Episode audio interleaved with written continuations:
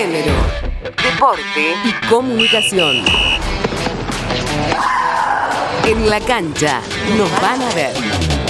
Feliz día, futbolistas argentinas. Este 21 de agosto se celebra por segunda vez en nuestro país el Día de la Futbolista, desde que es ley. Ese día, pero de 1971, Argentina le ganó 4-1 a Inglaterra en el Mundial de México en un estadio azteca colmado. Los cuatro goles los convirtió la delantera y una de las pioneras, Elba Selva, quien a continuación comparte sensaciones. Para mí el Día de Futbolista significa muchísimo porque no es futbolista Elba Selva, es para todas las chicas que hoy en día, gracias que empezó todo a moverse porque antes nada nadie sabía nada. Ahora todo el mundo ve cómo juegan las chicas en la calle, o sea que no es el día de la futbolista de Elba Selva, sino de todas las futbolistas que están participando ahora. Les mando un gran abrazo a todas las futbolistas, porque para mí eso es lo más importante, que se haga saber lo que es el fútbol femenino, ¿no? Cuando salimos de los vestuarios hacia la cancha, era todo novedad, una cosa tan linda. Cuando llegamos a la cancha, era una inmensidad esa cancha grandísima, llena. Parecía un sueño que estábamos viviendo. Y bueno, este, empezó el partido, ellos, las chicas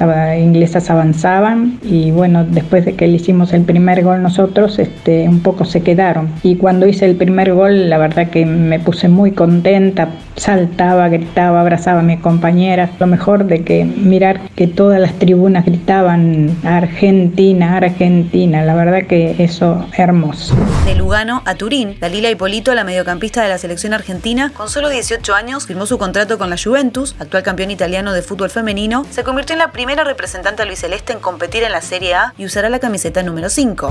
Todo confirmado, el séptimo Mundial Femenino de Futsal se realizará del 10 al 20 de diciembre en Jangeré, Brasil, donde participarán por primera vez 12 equipos. Las otras ediciones fueron ganadas por el país anfitrión, la mayor potencia en la disciplina. El último disputado fue en Guatemala en 2015.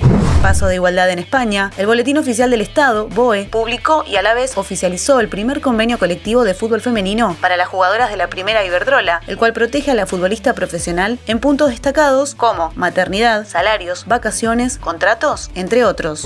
Rumbo a la costa, a partir del 31 de agosto y de cara a los Juegos Olímpicos que se disputarán el año próximo en Tokio, Japón, la selección argentina de boxeo retomará los entrenamientos presenciales en la ciudad de Santa Teresita.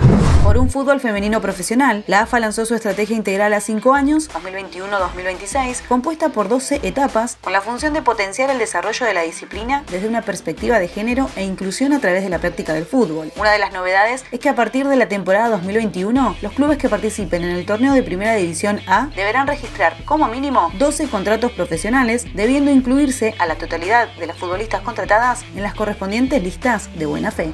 Informó Yamila Castillo Martínez.